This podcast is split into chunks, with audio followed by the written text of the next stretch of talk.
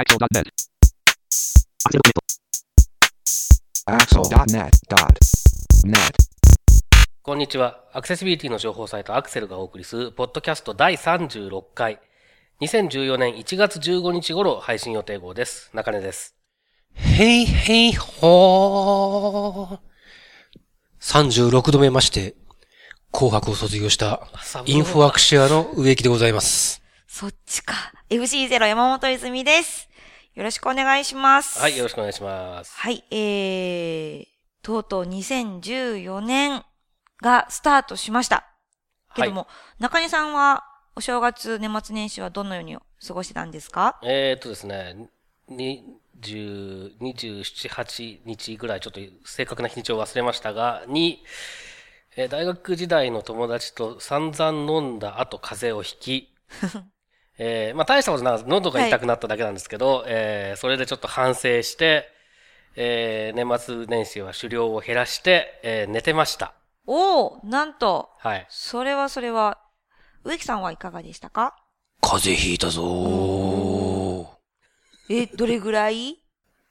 おそらく、年末に、めいっ子と体を張って遊んだんだが、だが、その時に、何やら、もらっちゃった。口に入れたお菓子を食べさせられ。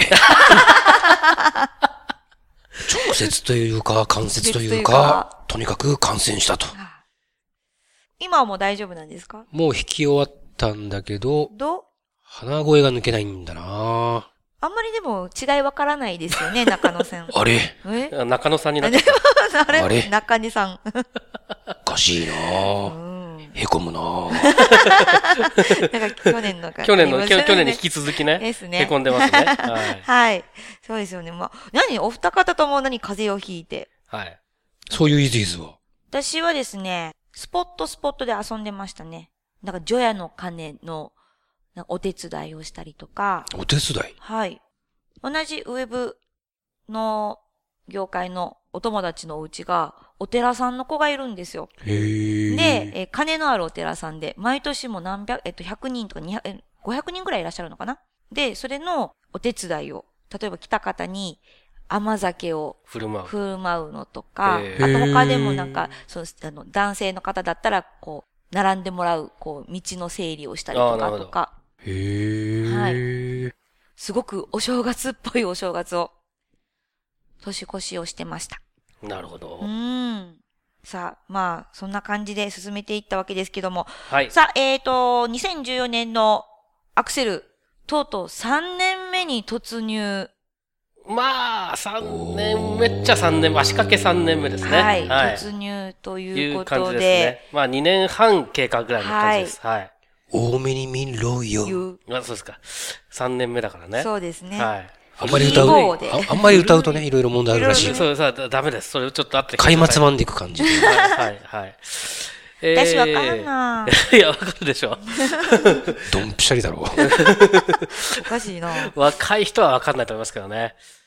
えー、そうですね。まあ、ということで今年もアクセル、えーっと、今回から、えー、2週間に1回。ちょっと1月がね、第5週水曜日あるんで、ここをちょっともしかして飛ばして次2月の最初の配信になるかもしれないですけれども、えー基本的には2週間に1回のペースでポッドキャスト配信していきますのでよろしくお願いしますという感じですおね。願いしおます。願いします。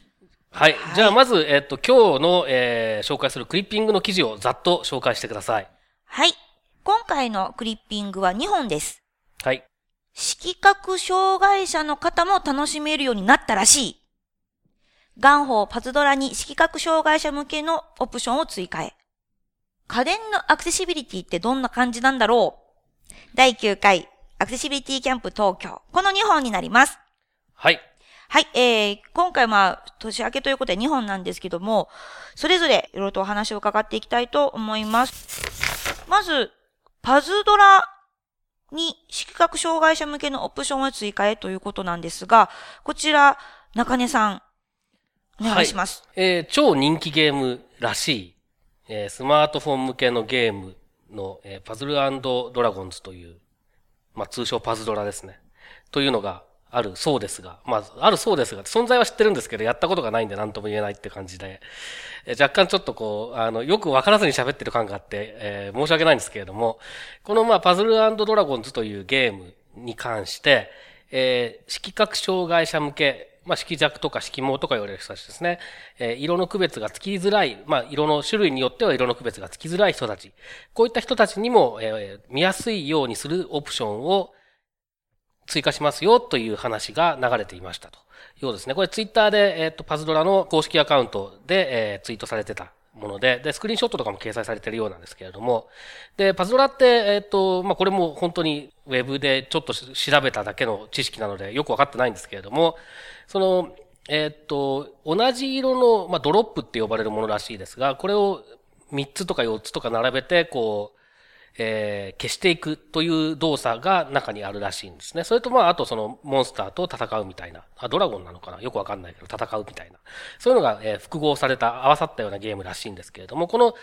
要するに、このドロップっていうものの色がちゃんと認識できないと、なかなか、えー、正しく遊べないというか、えー、楽しく遊べないというか、ということが多分あって、で、そういった部分を改善できるような形になるらしいという感じですね。はい。これは、あのー、そのツイッターを見てみると、新たにリニューアルされるというわけではなくて、オプションの設定が追加されるということですね。そうですね。まだ追加されてないみたいですね。これを収録中してる時点ではまだ追加されてない。で、この後出る次のバージョンとか、その次なのかよくわかんないですけれども、えっ、ー、と、近々出るバージョンで実装されるということのようですね。ね。これは、でも、画期的ですよね。まあ、画期的っていうか、やっぱりその、ゲームって、あの、前回かな話した FC バルセロナの話の時にちょっと言いましたけど、エンターテイメント系のものってアクセシビリティってちょっとやっぱり、えー、軽んじられてる部分があるのかなというか、あまり注意されてない、注目されてない部分があるのかなと思ったりもするので、こういう、こういうエンターテイメント分野、ゲームだったりとか、あとまあそのエンターテイメント系のウェブにしてもそうですけれども、そういうところに、あの、アクセシビリティっていう考え方が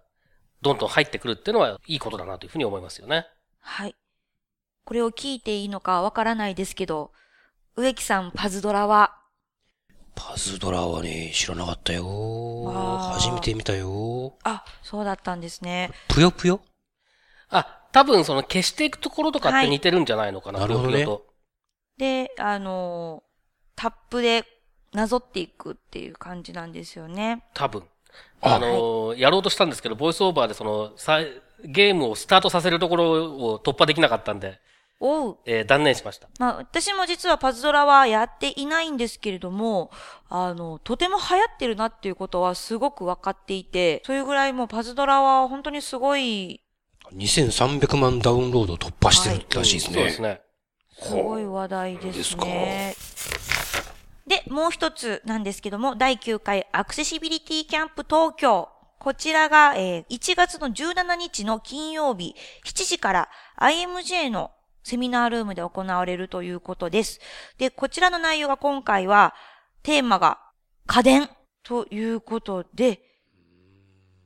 家電ね。楽しみですよね。テーマが家電とアクセシビリティという風に出ています。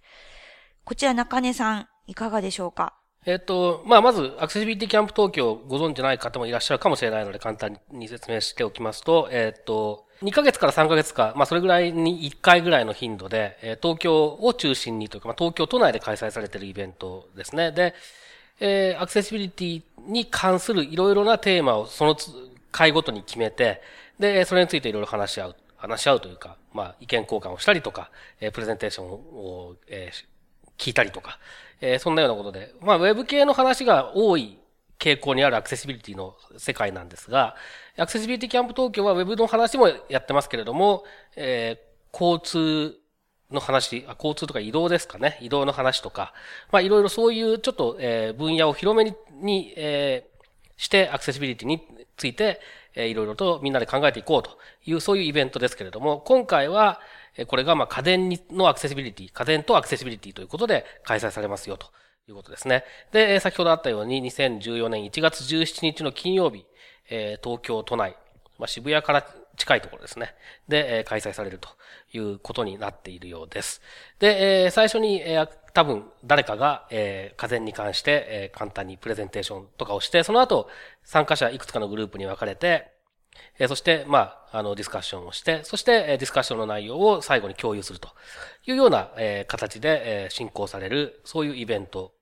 です。で、えっと、参加費は無料。で、えっと、1500円払うと、えー、その、最後にみんなでいろいろこうディスカッションの結果を共有するところ以降、飲み食いができるという、そういうオプションがあるという感じですかね。で、えっと、これが配信されてる次の次の日ですので、これを聞いて、配信直後に聞いていただいた方だったらまだ間に合いますので、興味がある方はぜひ、えー、申し込んで行ってみられたらどうかなというふうに思います。はい。まえー、家電がテーマということなんですけども、例えばどんな感じになるかなっていうのはわかりますか？イメージ。家電って結構本当に幅広い上に、えー、っと、生活に密着してますので、まあ、どこの部分を捉えるかでだいぶ変わってくるんですけれども、あの、生活に密着しているだけに、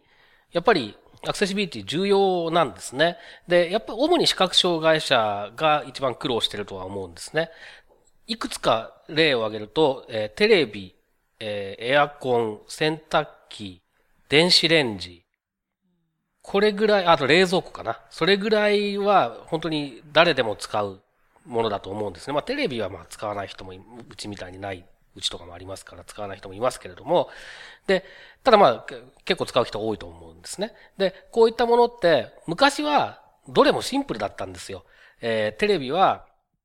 さすがに回すチャンネルを使ってた人たちは、もうだいぶお年寄りだと思いますけど、僕は子供の頃にギリギリ使ってましたけれども、チャンネル、まあ回す、回してた頃ってのは本当に、まあある種シンプルですよね。あの、電源を入れるつまみがボリュームになってて、引っ張ると電源が入って押し込むと電源が切れて、回せばボリュームが大きくなって、で、チャンネルも回せばなんか適当に合うしっていう。で、それがボタンになって、で、ボタンになってもまだシンプルだったんですよね。ところが、特に地デジが始まった頃以降、顕著なんですけれども、あの、非常に難しいんですよ、テレビって見ずに使うのが。例えば、どういったところが難しいですか？えっと、今、チャンネルを設定する、まあ、まず初期設定が結構大変だっていうのがあるんですけれども。確かに。で、えっと、見たいチャンネルを探すとかっていうのもそうですし、で、単純に例えば1チャンネル見たいとかっていうんだったら、リモコンの1のボタンを押しゃいいとかって話なんですけれども、それってテレビに搭載された機能ほとんど使ってないですよね。その、電子番組表とかみんな普通に使うわけじゃないですか、今。でも電子番組表は、え、見えなければ普通は使えない。とかっていう問題が当然あって。で、かつ今度は、あのハードディスクレコーダーとか、そういうのとの連携の機能とかもあったりして、昔はビデオの録画なんていうのは、録画ボタン押しゃよかったんですけど、今そう、そう単純な話でもない確かに。だからすごくその昔に比べて使いづらくなってるっていう印象は強いんですね。多機能化した、高機能化したことによって。で、例えば洗濯機にしても、昔の二層式の時代なんていうのは本当にもうタイマーしかな、タイマーとだ、あの何、排水とそれぐらいしかなかったわけですよね。あの、ガシャガシャって回す。そうですね。それが今ボタンがバーって並んでる。でも、洗濯機のは結構昔からボタンに点字の表示がついてるものが多いんですね。ただ点字の表示がついてても、それを何回押すとどうなるかっていうのは、えー、知らないとどうにもならない。とかっていう問題がある。で、あと電子レンジは本当に難しい。えー、単純にタイマーを回して温められるだけのやつだったら、まあ別になんてことはないんですけれども、ちょっといいやつを買うと、ボタンだったり、下手するとタッチパネルだったりして、タッチパネルだともうお手上げですね、僕の場合は。とかっていうようなことがあって、炊飯器も最近そういう意味ではだいぶ複雑化していて難しくなってるんですけども、いずれにしてもそういうかなり生活に密着した部分で、まあ基本的な最低限の使い方はできるけれども、便利機能が全然使えていないというようなケースは非常に多いですね。で、えっ、ー、と、中にはいろんな取り組みをしているところがあって、例えばパナソニックとか三菱電機はテレビに関しては、え、一定以上の額のものとか、一定以上のサイズのものかなのものに関しては、え、音声ガイドメニュー操作とかの音声ガイドが有効にできるオプションが、設定があるんですね。で、これを使うと、電子番組表を読み上げてくれたりとか、そういうようなことができたりとかっていうようなことが、だいぶ改善してきている部分もあります。だけど、それは全社の全製品じゃないっていうのはまずありますよね。で、あとは、あの、もっと興味深い話としては、今後の展開として、えっと、スマホ連携みたいなのをパナソニックとかやってますし、あとその、ウェブの UI を持っている、ネットワーク、家庭内のネットワークに接続して、で、ウェブの UI から、えっ、と、いろいろな操作ができるようなオーディオ製品だったりとかっていうのがあったりとか、この辺なんかは注目していきたい分野だし、それから、つい最近あった、えー、アメリカで開催された CES という、まあ、コンシューマーエレクトロニクスショーかな。ところで発表されたのが、えー、パナソニックが今後のテレビ、スマートテレビの基本 OS、基本システムとして Firefox OS を使うようにするっていう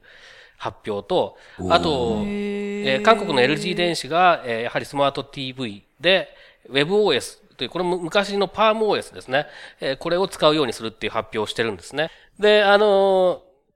ー、Firefox OS に関しては特に僕は注目していて、Firefox OS ってもともとアクセシビリティ機能を前提に作っている OS ですから、これがもしかしたらすごくテレビを変えてくれるかもしれないっていう期待はすごくしてますね。なんか Firefox OS っていうのは、去年、植木さんがアメリカに行った時にも結構注目をしていた話じゃなかったでしたっけ？そうですね。今、あの、えー、タイゼンと Firefox OS というのが、まあ、えー、スマートフォン向けの OS として第3の OS 的な位置づけでずっと注目されてきてるんですけれども、これがまあだから Firefox OS 搭載のスマートフォンっていうのが去年一部の国で発売されて、日本でも今年出るんじゃないかって言われてますけれども、えー、スマートフォンに限らずこうテレビでも使えるようにすると、テレビでも使うようにするというような方向性みたいですね。家電について植木さんは何かこの今回のテーマ何かイメージするものとかありますか？最近なんだかんだ、結構展示はついたりしますよね。展示ついたものは増えてきてると思いますね。あとその音声でこう、ガイダンスしてくれるとか、確かに。あとその視覚障害以外の障害の人のことを考えた製品、あとはその、アラーム音とかさ、音でこう何か知らせるってよくあるけど、じゃあ聴覚障害ある人で、音が聞けない人はどう、どうしてんのかとかね。そうなんですよね。ということで、もう一度、詳しい情報をお伝えしておきます。えー、第9回アクセシビリティキャンプ東京の開催ですが、2014年1月17日の金曜日夜7時から東京都の目黒区にある、まあ、駅で言うと渋谷ですけども、IMJ の本社セミナールームで行われます。そして、2014年になったということは、1月に、うん。アクセルも、また動きますよね。植木さん。俺かはい。えー、1月25日土曜日。ズザン。昼下がりの午後2時より、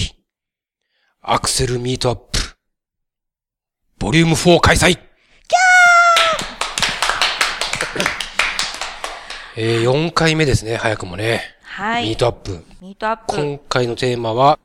教えて iOS VoiceOver ということで。はい。ですね、ボイスオーバーっていうのは何ですか？これはもう僕じゃなくて、ね、中根先生にこれは。中根さん、ボイスオーバーの解説をまずお願いします。えボイスオーバーは Apple 製品の音声化をする、まあ、仕組みの総称ですね。で、iPod Touch iPhone、iPad、まあ、いわゆる iOS 搭載デバイスですね。これと、それから MacOS X、えー、多分タイガー以降かな？ちょっとどのバージョンからかは記憶がはっきりとしませんけれども、まあ、あるバージョン以降。えー、そして iPod Shuffle、そして iPod Nano、このあたりに搭載されています。で、あの、Apple 製品に、まあそうやったいくつかの製品に、というか多くの製品に、あ、Apple TV にも入ってますね。へえ。えっ、と、多くの製品にまあそうやってボイスオーバーっていうのが入ってるんですけれども。スクリーンリーダー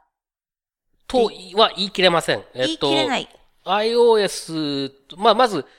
スクリーンリーダーの定義っていうのも難しいんでちょっと置いといて、はい、えっと、まず MacOS 10と iOS のボイスオーバー、両方ともボイスオーバーって言うんですけど違うものですね。それから、えっと、iPod シャッフルは当然違うものですよね、ボイスオーバーって。あの、単純に最初に出てきたのは、その音声で、今再生中の曲を読み上げるという機能だけだった、曲名を読み上げるという機能だけだったんですね。なので、これまた別物です。iPod Nano のボイスオーバーっていうのは、まあ、iPod Touch のものに非常によく似てる仕組みになってますけれども、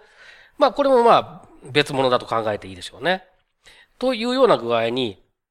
ボイスオーバーと一言で言っても、えー、実は、えー、製品によって結構違いがあります。なので、まあ、あえて、えっ、ー、と、iOS ボイスオーバーというのをタイトルに入れてるんですけれども、えー、ということで、えっ、と、これは基本的には、この音声化をするものということで、えー、画面上にどういったものがあるのかっていうのを読み上げてくれたりとか、それからタッチスクリーンを、えー、目が見えなくても使えるようにする、えー、仕組みだったりとか、えー、実はまあ展示ディスプレイをつないで、えー、使う仕組みだったりとかも、えー、提供してるんですけれども、えー、そういう機能を提供する、えー、ものです。で、今回取り上げる iOS のボイスオーバーっていうのはまあそういった形で iPhone とか、えー、iPod Touch とか iPad とか、えー、を使えるようにする。で、タッチスクリーンって基本的に視覚障害、特に全盲だと絶対使えないものの代表格だったんですけれども、これを iPhone の 3GS が出てきた時に、ボイスオーバーっていうのが初めて搭載されて、思ったより使えるじゃんっていう評価になってるんですね。で、今、非常に普及してきているというのが、まあ、ボイスオーバー、iOS ボイスオーバーというものです。まあ、ポイントは、えー、iOS にしても Mac にしてもですけれども、これ、標準搭載されている機能なので、えー、標準搭載っていうのはもう、えー、その Mac を買ったり iPhone とかを買ったら自動的についてるってね。そうです、そうです。なので、特に iOS なんかの場合だと新しいソフトウェアを新たにインストールすることなく、誰でも使おうと思えば使えるという、えー、そういう機能であるというのが一つの大きな特徴だというふうに言えますね。その iOS のボイスオーバーですが、標準搭載されているというのを知っている方は多いと、少なくはないとは思うんですけども、どこに設定されているとか、設定するのとか、あとはその、実際設定した時の使い方とかっていうのは知らない方が多いのではないか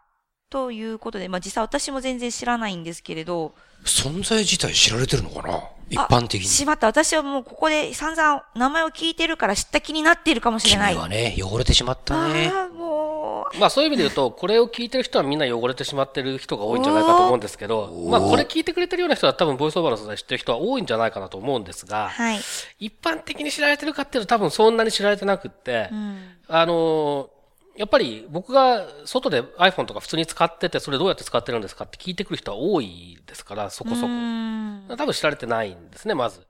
で、あと、知ってる人でも、えー、試したことがある人はそんなにいないだろうなというのと、試したことがある人でも、一回有効にしたら、えー、っと、どうやったら元に戻るのかよくわかんなくなって、二度とこんなものを使うかって思って、あわわ、あわわですよね。そう、それでもう、あの、目の敵にしてる人もそれなりにいるだろうなと。もう何しても読み上げられますもんね。何しても読み上げられるのはまずいいんですけれども、その、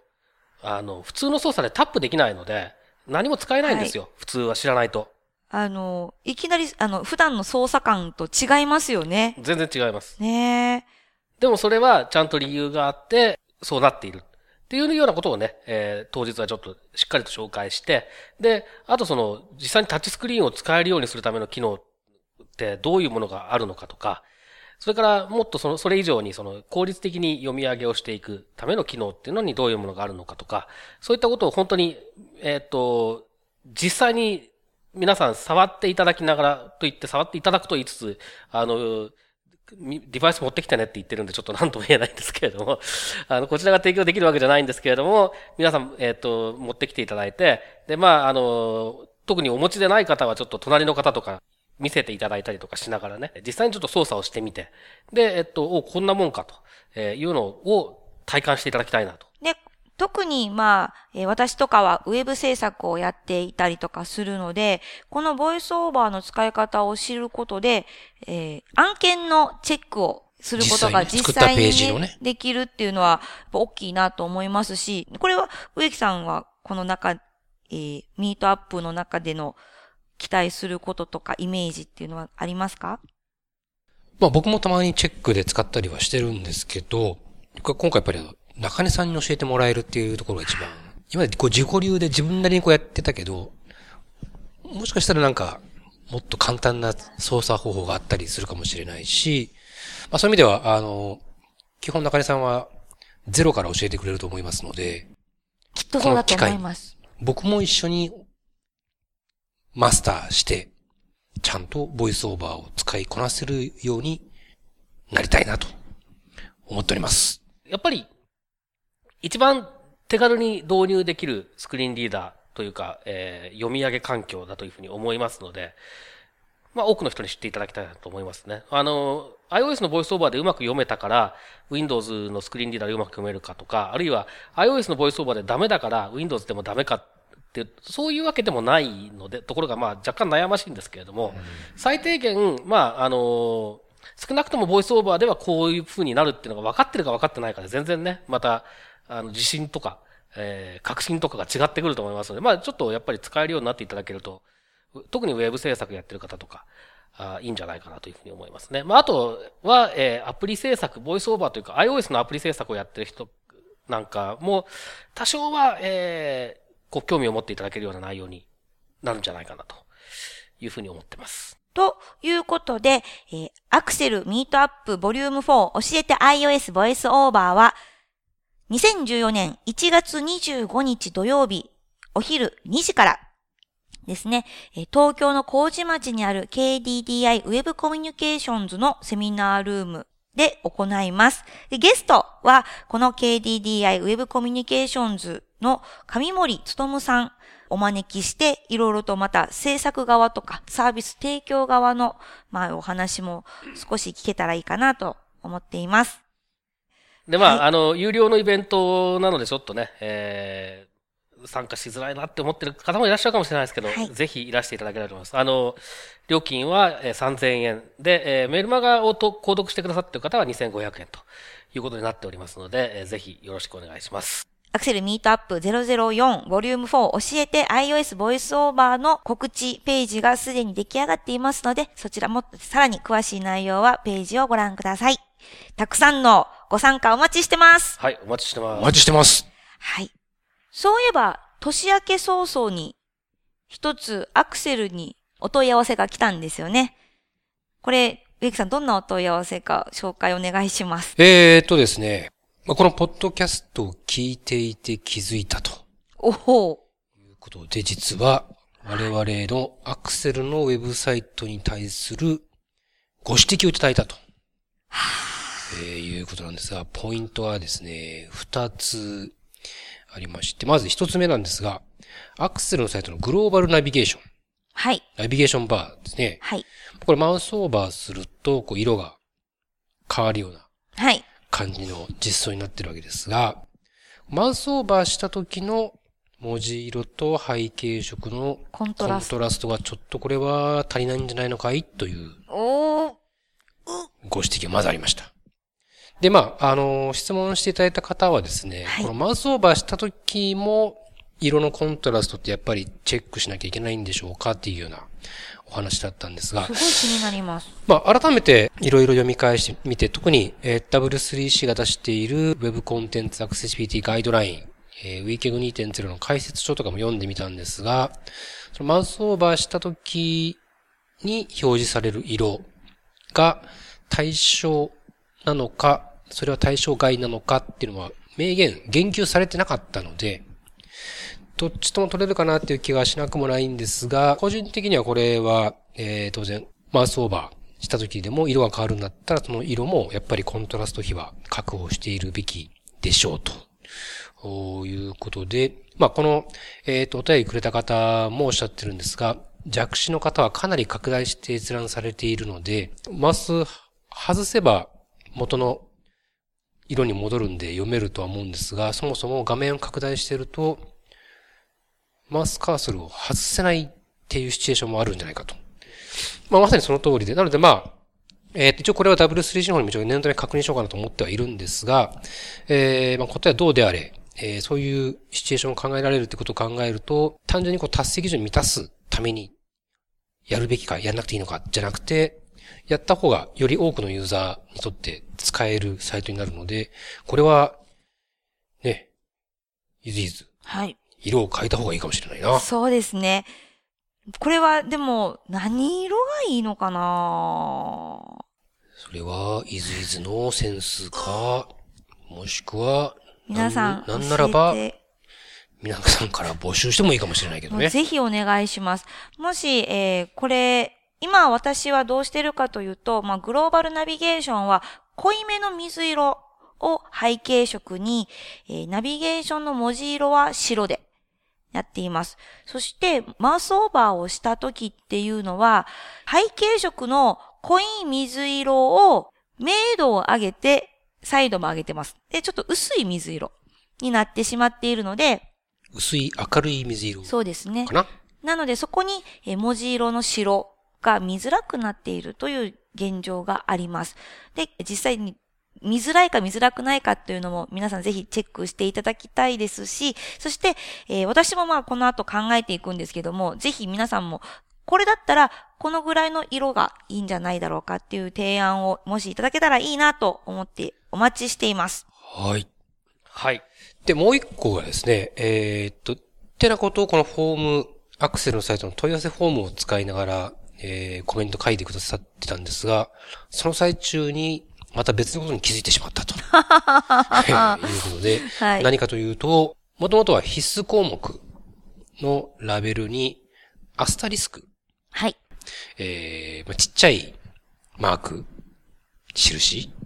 記号？記号を使ってたんですけども、ここは漢字で必須って書いた方がいいんじゃないでしょうかと、えー、いう、ご指摘をいただきました。はい。で、まあ、えっ、と、フォームの先頭でアスタリスクが必須ですよっていうのは示していたので、まあ、これもさっきの話と同じで、その、JIS とか Wiki の基準を満たしてるかって言われれば、これはまあ別に問題はないと思うんですが、ただやっぱりアスタリスクってやっぱちっちゃいと気づかなかったりもしますし、実際僕もユーザーテストなんかでいろんなフォームをチェックしたりしてきてますけど、やっぱりアスタリスクだと気づかないケースって結構意外と少なくないんですね。なのでまあここは、えー、やっぱさっきと同じで、基準満たしてる満たしてないっていうよりも、えー、どっちの方がより多くのユーザーにとって使いやすいか分かりやすいかっていう観点でいくと、まあ、ベタだけど必須と書いた方がいいかなと。ですね。これに関してはでも私も微妙で、アクセルのお問い合わせのフォームっていうのは、Google Docs のフォームを使っています。なので、そのサービスに乗っ取って作っただけなので、ここはちょっともう完全に見逃してました。で、えー、ご指摘の通りのところに、お名前、カッコ必須って入れたんですけど、その後にやっぱりアスタリスクが、その必須マークがついてしまうので、読み上げ時には、お名前、カッコ必須、必須というふうになってしまうんですか、ね、あ、でもアスタリスクは必須とは呼ばない。アスタリスクって呼ぶか、呼ぶから、別にそれはそれでいいんじゃないですか、ね、大丈夫ですかね。ね、ということで、まあでもそう、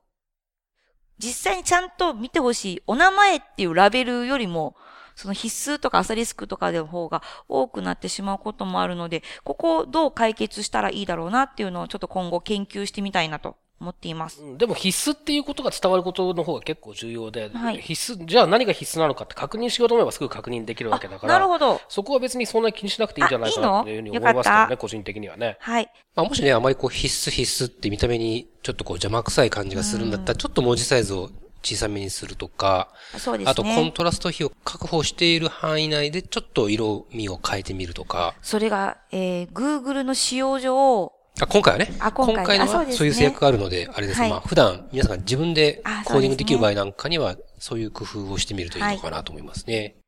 まああとアスタリスクをもっと目立つようにするっていうオプションも多分あるでしょうからね。逆にね。逆にそのアスタリスクをドカーンと。うん、そう。とか、そこの部分だけ背景をとか、まあいろいろやり方は多分あって、えー、っと、これだけが正解っていうようなものは多分ないとは思うんですけどね。あの、いくつかの方法で、その必須であるということが伝わるようにするっていうところが多分ポイントですよね。なるほど。まあでも今回の件でちょっといろいろと試してみたいなと思っています。はい。はい。なんで、そういう、まあ貴重なご指摘を、えー、今回いただきまして。はい。またなんかこういう、えー、お気づきのことがあればですね。まあアクセルのサイトであれば我々非常に助かりますし、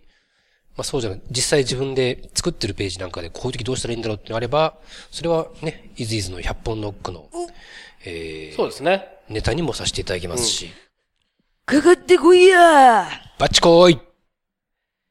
あとあれですね、えっ、ー、と、マウスオーバーの話にしても、えっ、ー、と、今の必須項目の話にしても、えっ、ー、と、自分はこうやってるよみたいな話もね、あれば、えー、お寄せいただけると。はい、ぜひお願いします。で、えー、このようにですね、こたまにこうお問い合わせで、こういう場合は、あもうそのアクセルのサイト側ではなくて、まあお仕事をしていたりとか、普段の生活で、えー、気になっているんだけど、というところでお便りをいただくこともありますので、また今後、もっとそれを拾っていきたいなと思いますので、ぜひ、えー、気になることありましたら、えー、どしどしとお寄せいただけたらと思います。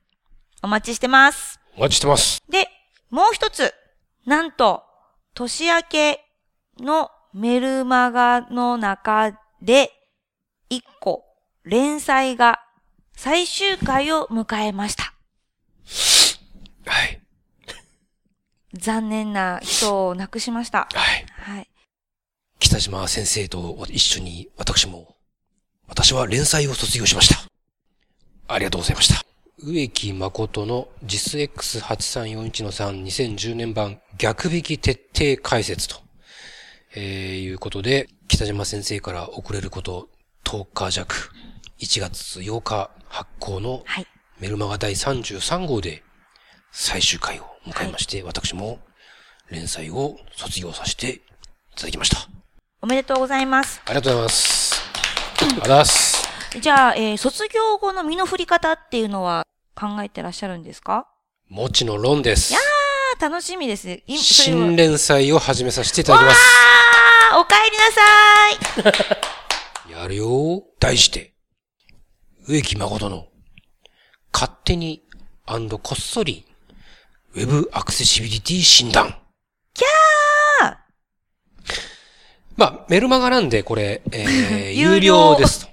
なので、オープンじゃない。はい。まあ、でも、閉じられた世界。閉じられた世界。閉じられてるってことは、いろんな世間体だとか、立場だとか、そういったものを抜きにして、やりたいことができるんだぞ、と。すごい。いうことから、ジャンルを問わず、ほう。いろんなウェブサイトを勝手にチェック。こっそりチェック。ぎったんぎったんにして差し上げましょう。うわーすごいそういうことならないように、ちゃんとみんな作れてるかなっていうのをですね、まず勝手にこっそり、はい。チェックさせていただこうと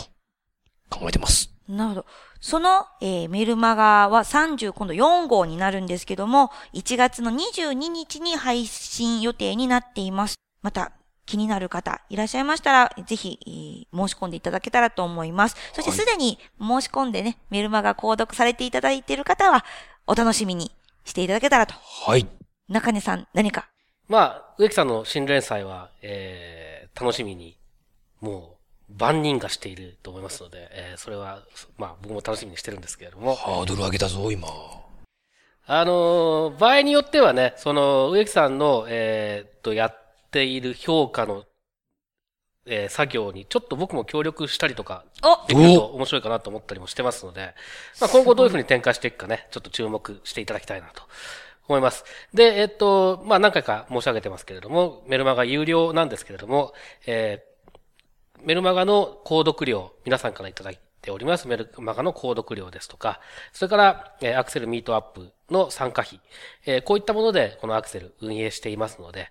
まあ、あの、メルマガが面白いから撮ってやろうっていうのが一番、まあ嬉しいんですけども、まあ、面白いかどうかはともかく、ポッドキャストも聞いてるし、ちょっと助けてやろうかなって思う方は、ぜひ、えー、購読していただけるといいかなと思います。で、えっと、初めて登録される場合はですね、あの、最初の月は無料ですので、えー、試しに登録してみていただいて、そうすると、あの、1ヶ月分、えー、まあ、1ヶ月2本ですけれども、配信されますので、それで、まあ、気に入らないやと思ったら、月末までに解約していただければ、お金かかりませんので、ぜひ一度覗いてみていただければな、というふうに思います。で、もう33号、4号になってきて、えー、バックナンバーも結構溜まってきているので、今後それもいろいろと考えていきたいですね。そうですね。今、あの、メールマガジンはマグマグのシステムでやってるんですけれども、このマグマグのシステムで一応バックナンバー購入できるんですが、ちょっとやっぱり、例えば30、3回分全部買おうとか思うと、まあ、とんでもない値段になってしまいますので、さすがにそれはちょっとよろしくないなと思っておりまして、例えば、あの、終了した植木さんの連載をまとめたものとかをね、どっかで、えっ、と、電子書籍的な形で読めるような形で販売とかっていうようなこともできたらいいなというふうに考えてるんですけど、ちょっとまあ、あの、なかなか、えー、リソースがないと言いますか、僕が意外とえー、ポッドキャストの編集で忙しいっていうようなことがありまして、手が回っておりませんが、なんとかしたいなと思ってます。やはり、あの、いろんな方に読んでいただきたいなと思ってますので、内容的にも、参考にしていただけるものも多いと思いますので、そういったこともちょっと今後考えていきたいと思いますので、あの、過去のものを読みたいよっていう方は、ちょっと、もうちょっと待ってていただけるといいかなと思いますけれども、あの、